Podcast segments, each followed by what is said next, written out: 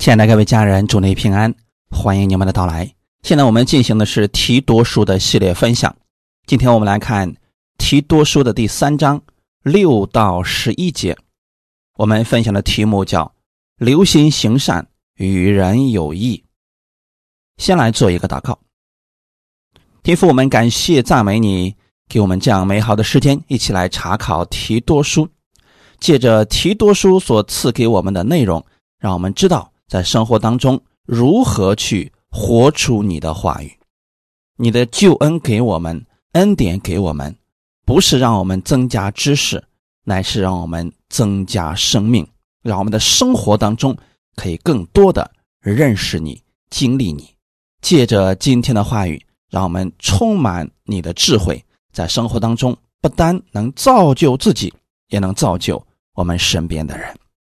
祝福来到这里的每一个弟兄姊妹，让我们借着这样的话语更新我们的心思意念，奉主耶稣的名祷告，阿门。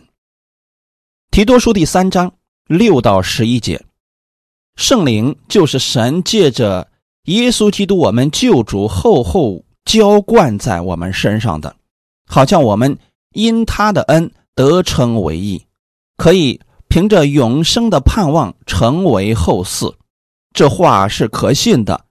我也愿你把这些事切切实实的讲明，使那些已经信神的人留心做正经事业，这都是美事，并且与人有益。要远避无知的辩论和家谱的空谈以及纷争。并因律法而起的争竞，因为这都是虚妄无益的。分门结党的人，警戒过一两次，就要弃绝他，因为知道这等人已经被盗犯了罪，自己明知不是，还是去做。阿门。上次我们讲到，神救了我们。并不是因着我们自己所行的义，乃是照着他的怜悯，借着重生的喜和圣灵的更新。神救我们，不是因为我们行善或者我们做了对神有益的事情，这完全是神的怜悯，因为他怜悯我们，所以他救了我们。他不愿意我们活在最终，最后死去，所以差自己的儿子到地上来，为我们成就了救赎，然后让圣灵就住在我们的心里面，这样我们就成为了神的儿女。今天本文的第六节，圣灵就是神借着耶稣基督，我们救主。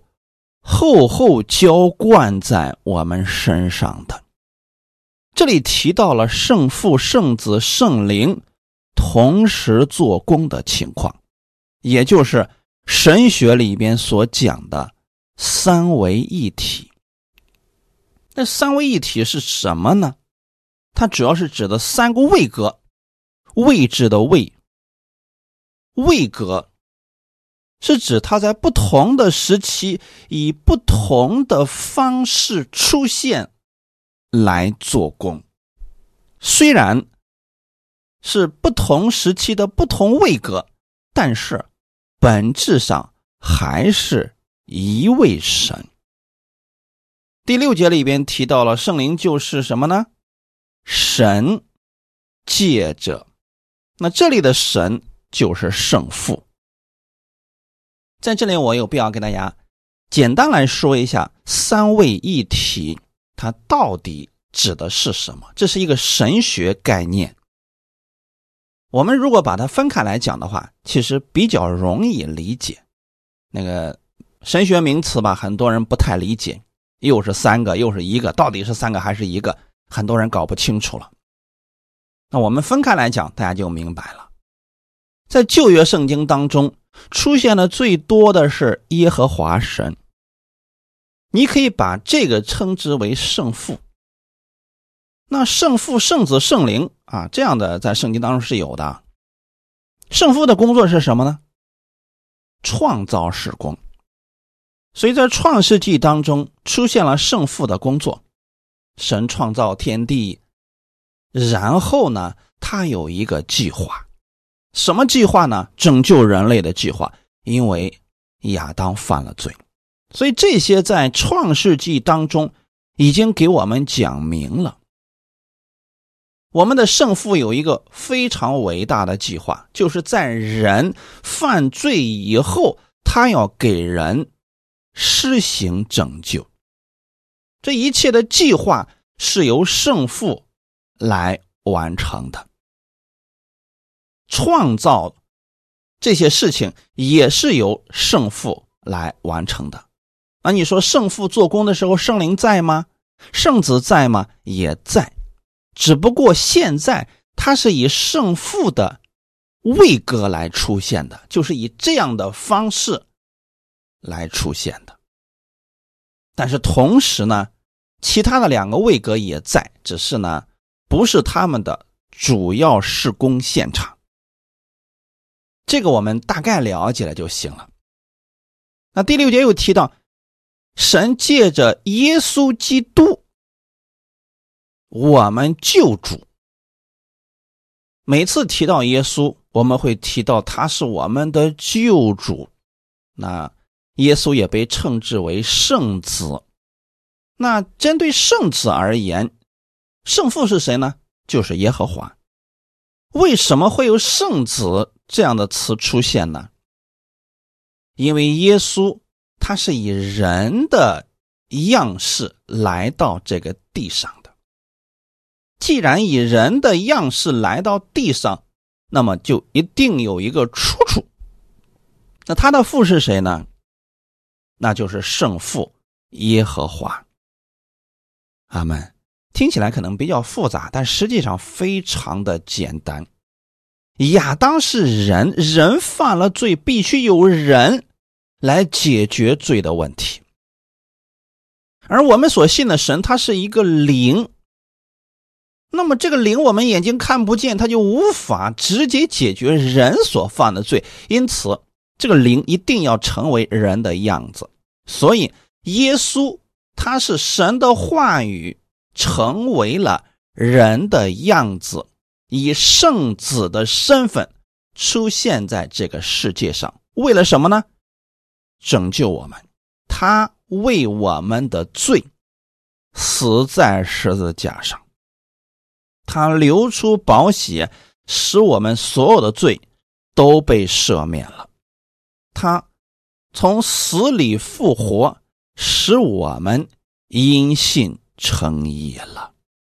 因此，当你接受耶稣的时候，实际上就等于说接受了圣父以及圣灵。约翰福音十四章第十节说：“我在父里面，父在我里面。”你不信吗？我对你们所说的话，不是凭着自己说的，乃是住在我里面的父做他自己的事。耶稣有说过，他与父原为一，就是原本他们是一个，现在呢，以不同的位格，在不同的时期来做不同的事情。虽然会分开为三个位格，但实际上还是同一位神。即便是圣子耶稣在做工的时候，圣父、圣灵也是与他同在的。所以这段话里面提到说：“我在父里面，父在我里面。”这不就是合二为一的意思吗？耶稣说：“我所做的事情，我所说的话语啊。”是住在我里面的父做他自己的事情，这样的话是不是就很简单了？因此，我们知道，当圣子耶稣在做事情的时候，实际上也是圣父和圣灵在做事情。阿门。当我们接受耶稣做我们个人的救主，这个时候呢？圣灵就住在了我们的心里边，你也就等于说接受了天赋，那么你就有一个身份叫神的儿子。当你成为神的儿子的时候，圣灵就在你的里面与你合而为一。感谢主啊！那我们再来看一下这个时期，不同的时期位格是不一样的。旧约时期是圣父做工的时期，所以在旧约圣经里面提到最多的是耶和华，虽然也有圣灵，但是呢提的非常的少。当耶稣降生以后，就进入到了圣子时代。因为天父已经计划好了一切，就在合适的时候、日期满足的时候，让他的儿子耶稣来到地上做工，要完成救赎之功。好，当耶稣基督来到地上以后，你看“耶和华”这样的词就非常的少了，基本上都是耶稣做了什么，耶稣做了什么。耶稣为我们的罪死在十字架上，完成了救赎之功以后。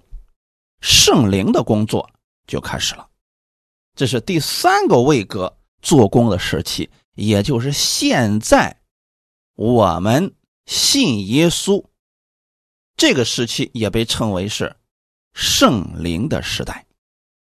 不是说圣父和圣子的工作停止了，他们不在了，也在，只不过呢，现在是以圣灵的这个位格来出现。因此，当你接受圣灵的时候，也就等于说接受了耶稣以及天父了。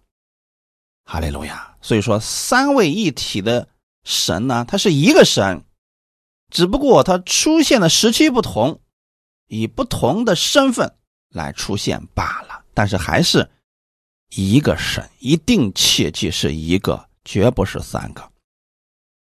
阿门。当你接受耶稣的时候，圣灵就住在你里边，为了什么呢？第七节这里提到，好叫我们因他的恩得称为义，可以凭着永生的盼望成为后嗣。感谢主，所以圣灵是怎么到你里边去的呢？是你接受耶稣，圣灵就住在你里边，这是神的恩典。是他白白赐给你的。那圣灵住在我们里边，要干什么呢？两个原因：第一，叫我们因他的恩典得称为义人；第二个，可以凭着盼望承受永生。我们先来看第一个：我们如何知道我们今天得救了呢？那就是。你里面有没有圣灵？当你真的相信耶稣在十字架上为你的罪流血牺牲的时候，你做决志的时候，你接受耶稣的时候，那一瞬间，圣灵住在你的里边了，再也不离开了。以圣灵是否住在人的心里边来判定这个人是否得救，可不是。根据这个人行出来多少善事来确定他是得救的还是不得救的，不是这个。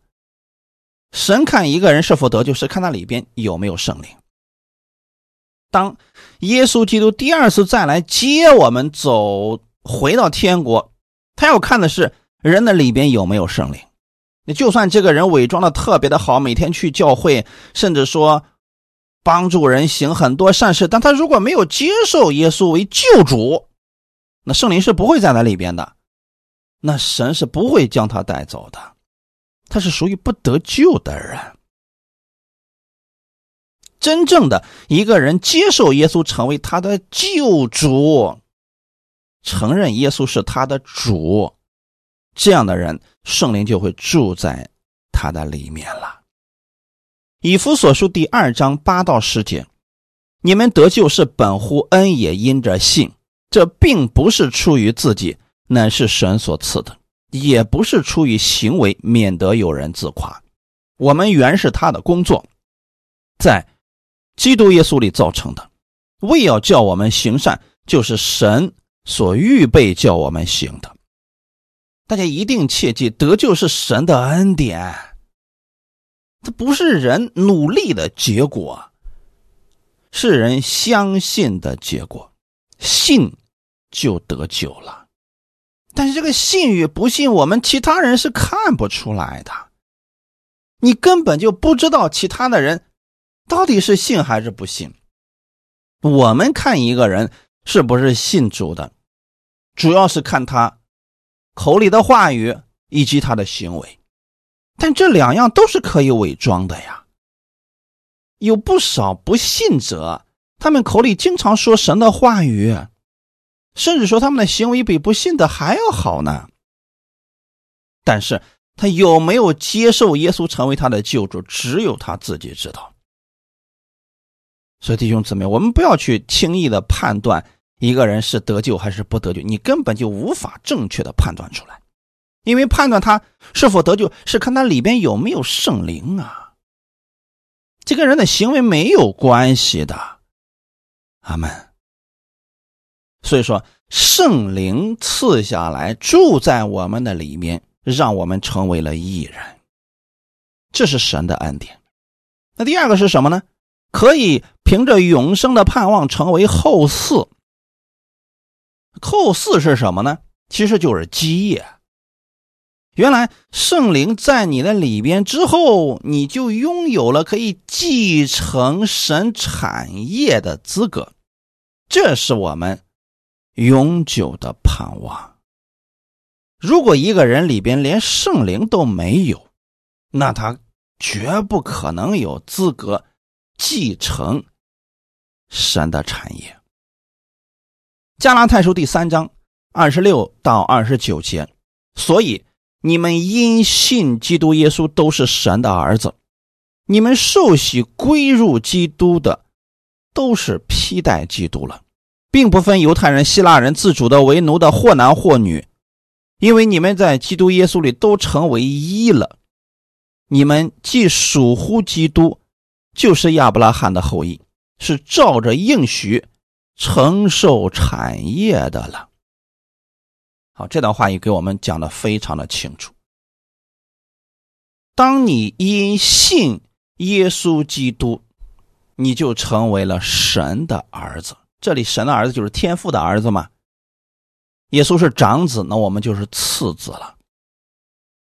现在大家知道不？你有了另外一个身份，就是神的儿子，并且呢，你里边是有圣灵的。这个圣灵可以证明你就是神的儿子。就算你周围的人都说你不得救，但你里边是有圣灵的，那你就是得救的，就是被神所认可的。有太多的信徒。只想得到人的认可，哎呀，别人跟他说个什么，他就特别的在意。当别人说他不得救了，被神丢弃了，啊，他就非常的伤心。你要知道，你的确信不是来自人的口，乃是来自真理，来自神的话语。当你读到这里的时候，说，当一个人信耶稣基督的时候，他就是神的儿子。这个身份不是人给你的，那是神给你的。既然是神给你的，人说几句话就让你这个身份失去了吗？绝不可能。所以你不要因着人的胡说八道就伤心灰心，你要将神的真理放在你的心里。当你心里边确实承认耶稣是你的主，你知道圣灵住在你的里面，那么你就是神的儿子了。无论别人怎么说你。你完全不必相信那些错误的话语。你们受洗归入基督的，都是披戴基督了。这里的受洗归入基督，不是指水洗，乃是指圣灵的入住，也叫圣灵的洗。而这个圣灵的洗呢，其实也没什么感觉，就是当你。相信耶稣是你的救主，相信耶稣在十字架上已经为你的罪流血牺牲，三天后从死里复活。你真的相信这一切的时候，你就是归入基督了，就是披戴耶稣基督的衣袍了。原来啊，在你相信耶稣的那一刻，你就接受了一个属灵的事实，那就是你过去虽然是罪人，但是呢，现在耶稣将他的义袍赐给了你，你接过耶稣的义，披在自己的身上了。从此以后，你不再是你原来的人，你是披戴耶稣基督的人了。就类似于一个人穿上军装一样，他不再代表着自己，他代表的是一个团体。我们披上耶稣的衣袍，从此以后，我们不再代表我们自己，我们代表的是耶稣基督，因为我们过去的旧人已经死了。所以，信耶稣成为神的儿子是非常神圣的事件。你要知道，你这个身份是多么的令人羡慕啊！可惜，太多的信徒他不明白自己这个身份到底给他带来了什么。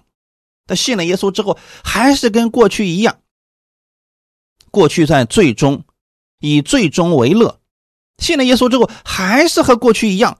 思维行为都没有任何的改变，这说明了什么？他并不认识神到底给了他什么，就像穿上军装却在泥里边打滚是一样的。虽然说不会改变你的身份，但是你并没有活出这种荣耀来呀。而神希望我们什么呢？披上耶稣的衣袍。能活出耶稣那样的生命，耶稣的生命是得胜的生命，是荣耀的生命。神期望我们在地上能活出与众不同的生命来。阿门。你在接受耶稣为救主的那一刻，你就成为了神的儿子了。这个不管你过去的身份是谁，是犹太人，是希腊人。是为奴的，是男是女，在基督里边都成为一了，都是神的儿子了。那二十九节提到，你们既属乎基督，就是亚伯拉罕的后裔，是照着应许承受产业的了。为什么提到亚伯拉罕呢？因为神给亚伯拉罕很多的应许，就是让他承受产业。耶稣基督是亚伯拉罕的后裔，我们也是亚伯拉罕的后裔，所以。当你知道你是神的儿子的时候，这不仅仅是一个身份的问题，后面还跟着很多的祝福的呀。你知道，很多信徒他因为不明白这些，在神面前苦苦的哀求主啊，求你赐福给我，求你祝福我。其实这个祷告并不正确啊。当你成为神的儿子的时候，这些祝福就已经给你了。只是说你要根据你生命的大小来承受这个祝福的多少罢了。这个类似于什么呢？比如说你结婚生了一个儿子，这个儿子一出生，实际上就已经继承了你家里边的这些祝福了。只不过他年龄很小的时候，他只能玩一些儿童的玩具；再稍微大点的时候，可能会玩个小孩的车等等。等他长大成人以后。才能继承更多的祝福。那如果他生命不长呢？一直是婴孩呢？那他可能就只能玩个什么拨浪鼓啊这样的东西了。所以说，为什么我总是鼓励大家一定要去多认识神，这样我们的生命才能长大成人呢？你的生命长大成人了，你才能够承受神给你更多的产业呀。否则，你的生命一直不长大。这个祝福你接不住啊，阿门。所以说，圣灵住在你里面的时候，这些祝福已经为你预备好了。我们要做的事情是什么呢？让我们的生命长大成人。有人说，怎么才能生命长大呀？很简单，多认识神。那读经聚会、听道、祷告等等，这些都是方法，目的是为了什么呢？让你的生命成长，让你可以靠着圣灵，学会去依靠圣灵而生活，这样你就可以承受产业了。哈利路亚。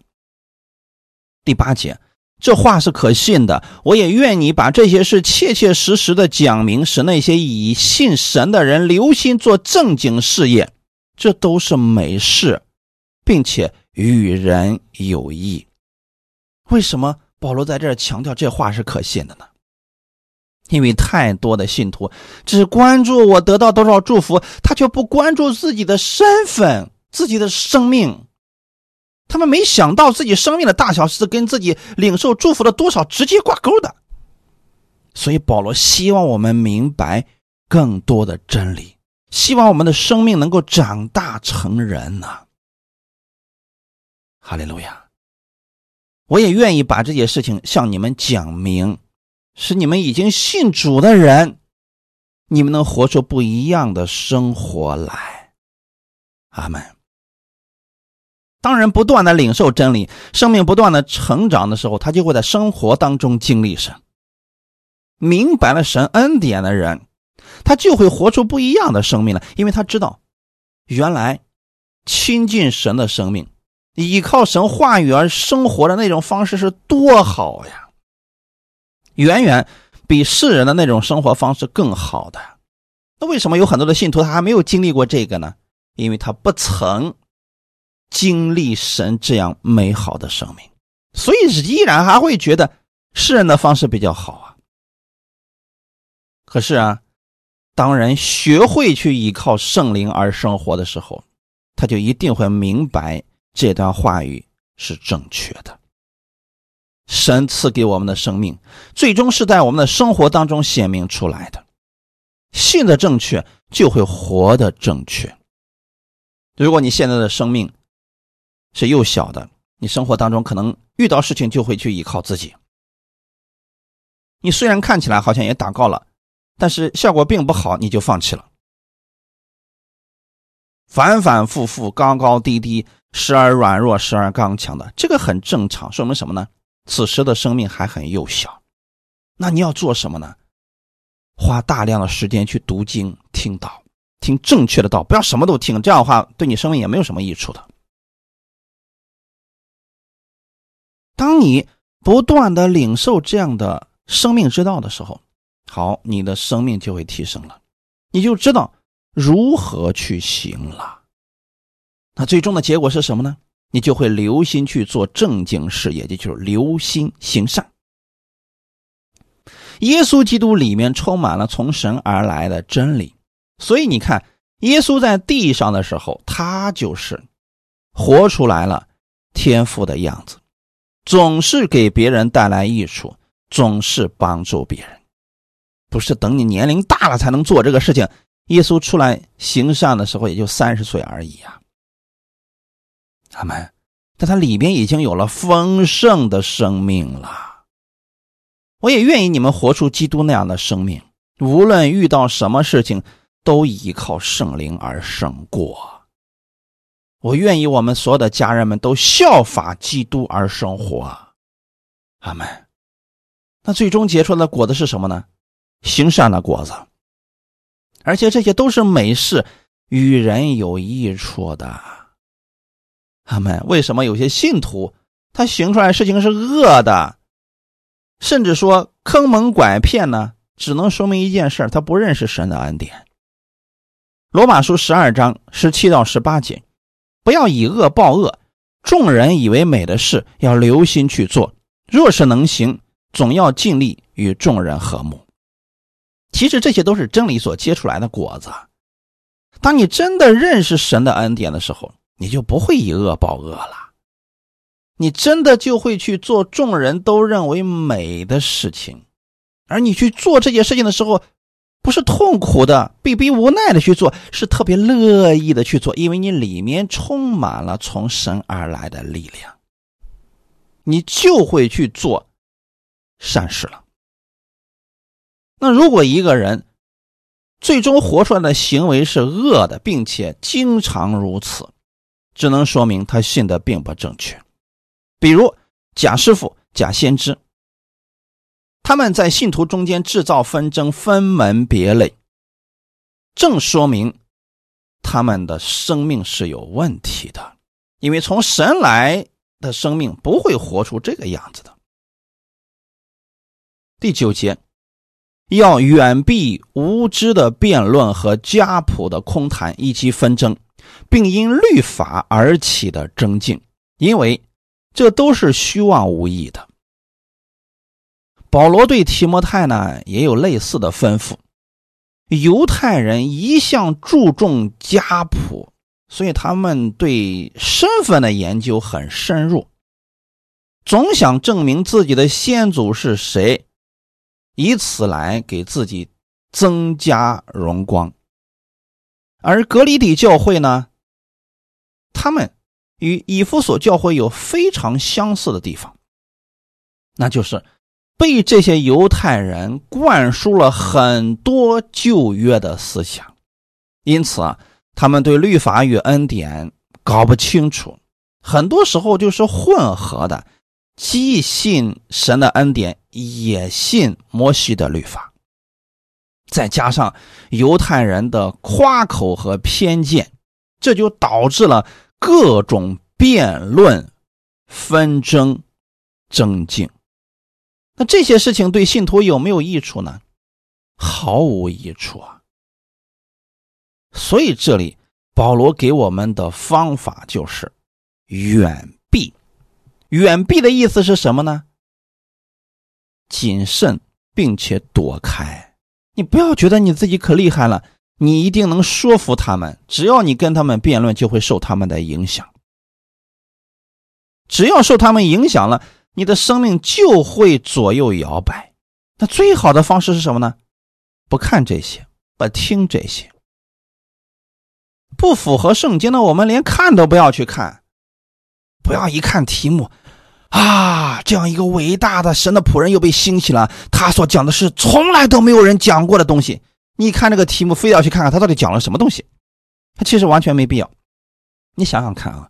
如果现在出来这么一个人，他讲了一个别人从来都没讲过的东西，你干嘛要去看他呀？对不对？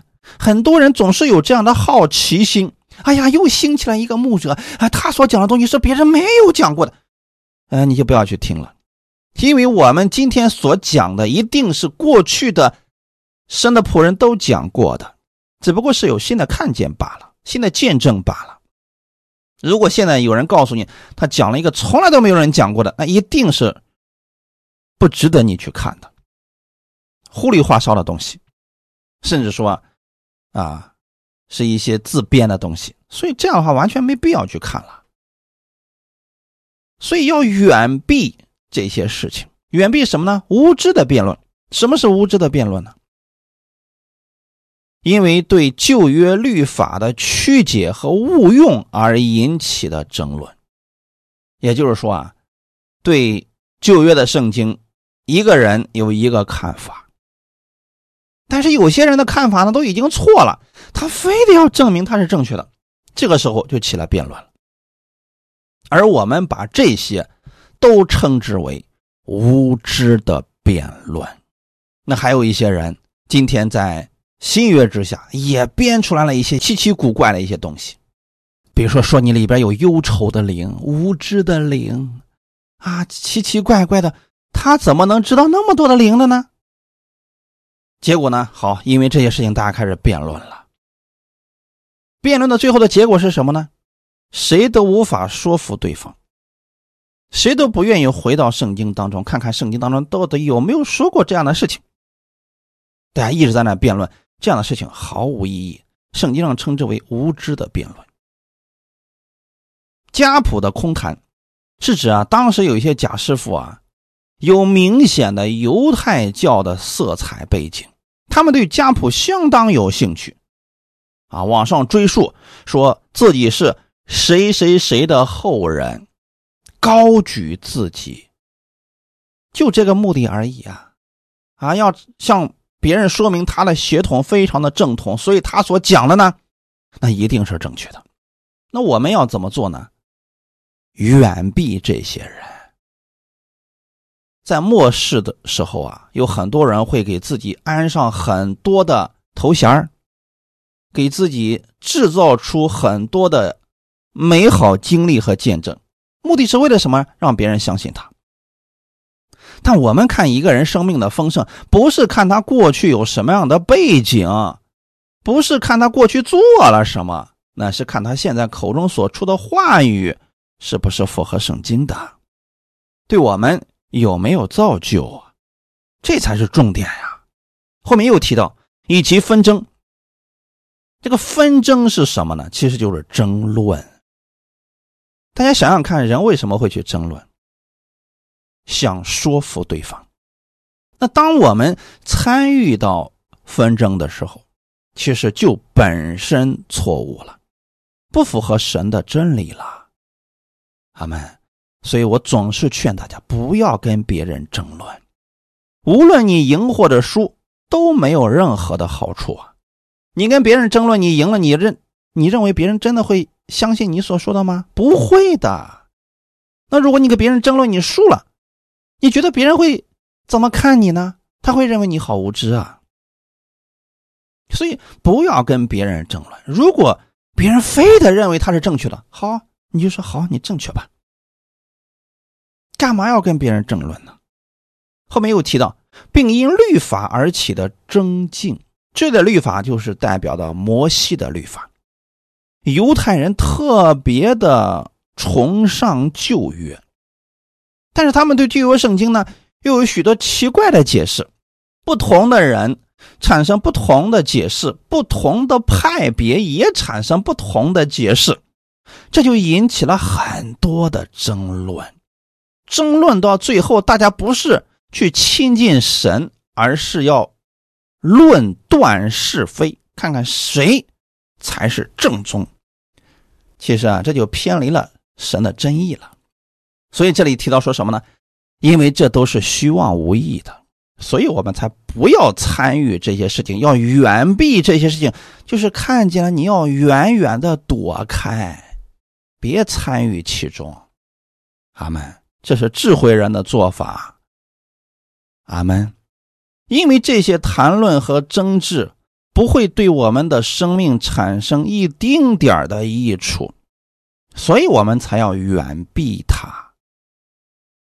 在这里，我给大家一个非常简单的。方式，那就是任何缺乏圣经依据的意见和猜测都会引起争论，对任何人没有益处。那我们要尽可能的远离这样的纷争，不要在字句上跟别人争辩。最简单。有效的方法就是不符合圣经真理的理论，我们连讨论都不必。有人愿意讨论，由他讨论，你不要听，因为无论在真理上、知识上、灵性上，对你都没有任何的造就，只会影响你的生命。分门结党的人，警戒过一两次，就要弃绝他。这里分门结党指的是什么呢？跟别人的观点不一样、固执己见的人，这个分门结党原文希腊文的字根是选择，它主要指的是对教训错误的选择导致分门结党的后果，而跟这个分门结党字根有相同名词的，也被称之为异端。换句话来说，异端就是那些自以为是，而看其他人都是错误，结果自立门户，与别人有分别的人。这样的人就是分门结党的人。大家一定要分清楚异端和极端的区别。异端是什么呢？重点在于异，就是不一样。他为什么跟别人不一样呢？是他自己创造了一套东西，而这套东西呢，既不符合圣经，也不符合大家的观点，这就出现了一个什么呢？哎呀，他的观点好稀奇呀，从来都没有人这么讲过呀，这很有可能就是异端。他们这样的人自立门户之后，会用一些东西去吸引人。那一般都是偏向于人的喜好，比如说偏向于人的惰性，告诉你你什么都不需要做，你就只管着等着神从天上降下他所有的祝福吧。你只需要祷告就行了，其他什么都不需要做，神会把你所需要的一切都运到你的面前。你看这样的所谓的道理，听起来多么的吸引人了！他把人的惰性发挥到极致，让人什么都不需要做，并且有人告诉你，只要有人要求你，让你去做事情，那就是律法，不要相信他们。你看，把人的惰性发挥到极致。既自己不做，也不要别人说你，那你想想看，这是一个什么样的后果呀？所以这就是异端的教训，最终会让人什么呢？让人变得非常的自私，对神的真理充耳不闻。你跟他讲真理，他也是听不进去的。所以对异端一定要弃绝。那还有一种是什么？极端。极端是对某一个真理只关注某一方面的真理，其他的呢完全不关注。比如说，有些人只关注安息日，啊，他们特别高举安息日，对其他的真理呢完全不在乎，也不讲，只强调这一天特别的重要，这一天有神的特别的祝福。你不能说他是完全错的啊！确实，在这个日子当中，神会赐下祝福。在旧约的时候，神也确实强调安息日是分别为圣的日子，但是它不代表其他的日子就不好了呀。新约之下也没有说这一个日子是好，其他日子都不好呀。但是他们呢，就认为这个是好的，这是什么呢？极端。还有一些人呢，特别注重恩赐，对圣经的话语、对真理完全不感冒。他们就想得着各式各样的恩赐，他们认为啊，有了恩赐，啊，那你就非常了不起了，你能洞察从神而来的启示，有了恩赐，你可以瞬间解决你的问题。但他们不知道的是，如果没有真理，只有恩赐，很容易就会被骗的，因为魔鬼也会显出一些异能来吸引人呢。为什么有一些信徒都会被魔鬼这些异能吸走了呢？就是因为没有真理嘛。所以真理是根基呀，就像房子的承重墙是一样的呀。你都没有这承重的柱子，你怎么往上盖房子？盖的越高，那么呼啦一下，风一来不就吹倒了吗？所以说，这些追求恩赐的人，你也不能说他是错的，他们就属于极端。因此你会发现，这样走极端的人呢，经常跌倒。他在某一方面很强，他在其他方面会很弱很弱。神不希望我们是这样的。但是我们今天提多书第三章第十节提到分门结党的人，这指的是异端。对异端一定要弃绝。对极端呢，我们劝一下可以。如果他不听，我们远离就可以。但不要把他看作是异端。真正的异端呢，警戒过一两次就要弃绝他。这里的弃绝，就是。不要再跟他有什么联系了，因为错误的教训就是导致教会分裂的主要因素啊。他们是错的，他们不认为自己是错的，总想把这个错误的观点传递出去。你想想看，这样的话在教会当中有什么益处啊？总有人去相信他们的呀。那好，久而久之呢，教会就分成几大派了。所以这些异端呢，在教会里边标立新意，就是立一些奇怪的新的教训，极具破坏性。对那些有好奇心的人，哎，就会被他们给吸引走了呀。所以对待这样的异端，我们警告无效，就要弃绝他们。如果说几次他们还是听不进去，怎么做呢？让他们离开教会。这个时候千万不要顾及什么啊，都一块信主这么多年了，等等，你把他留下来，其他的人一定会受他们的影响。所以，我们作为神的管家，一定要有智慧啊，在真理方面是不能妥协的。阿门。十一节给我们说的很清楚了，因为知道这等人已经被盗犯了罪，自己明知不是，还是去做。难道你跟他们讲了，他们不知道吗？知道，但是这些人做事已经有自己的目的了。我们之前跟大家讲过，贾师傅也好，或者说那些假先知也好，他们都有自己的明确的目的啊。你想让他们放弃他们的目的？去信真理，他们是做不到的。他们放弃了自己原来追求的东西，就给丢了呀。所以这些分门结党的人，他们不会听进去其他人的劝告的。那这个时候怎么办呢？让他们离开就好了。阿门。因为他们知道自己在做什么。你真的想去劝这些人离开他们原来的道？他不是一两天能完成的，除非有一天他们自己走到一个绝境了，他们回来了，那好，我们可以接纳他们。但在这里，这些已经背了道的人、犯了罪的人，我们不要跟他们在事工上有任何的合作，也不要让他们参与你们教会的任何服饰，就算再有能力，也不能要啊。拒绝就可以了，免得给教会的其他人带来损失。所以弟兄姊妹，神让我们明白真理，是让我们留心行善，与人有益。当一个人里边明白了神的真理的时候，他就会去做善事。什么是善事呢？跟真理相关的事情。顺从真理所结出来的果子就是善的，阿门。你看耶稣所做的事情就知道了，他所有的事情都不是为了自己，都是为了我们。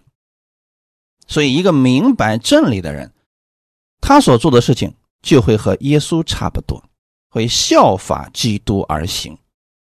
那结出来的果子呢，是对大家有益处的。相反的，那些假师傅，他们分门结党，分裂了教会，对他们有好处，但对其他人呢是没有任何益处的。跟随他们的人呢，最终还是会受亏损的。所以，各位家人们，当一个人明白了圣灵住在自己的心里边，并且呢顺从圣灵去做的事情的时候，最终行出来的事情一定是善的。真理必然会结出果子来。那就是留心行善，与人有益。我们看这些果子就好了。感谢赞美主，愿今天的分享给你们带来一些帮助。我们一起来祷告。天父，我们感谢赞美你，谢谢你今天借着这样的话语来更新我们、提醒我们，让我们知道圣灵住在我们的里边，会引导我们去做正确的事情，去行善，与人有益。因为圣灵是善的，他会带领我们去做正确的、与人有好处的事情。你帮助我们，让我们凡事能顺从圣灵而行。我们不求自己的益处，我们愿意顺服神的话语而行，因为我们知道这是好的无比的。神你不会亏待我们，反而会赐下更多恩典在我们的身上。我们愿意更多的认识你、经历你。奉主耶稣的名祷告，阿门。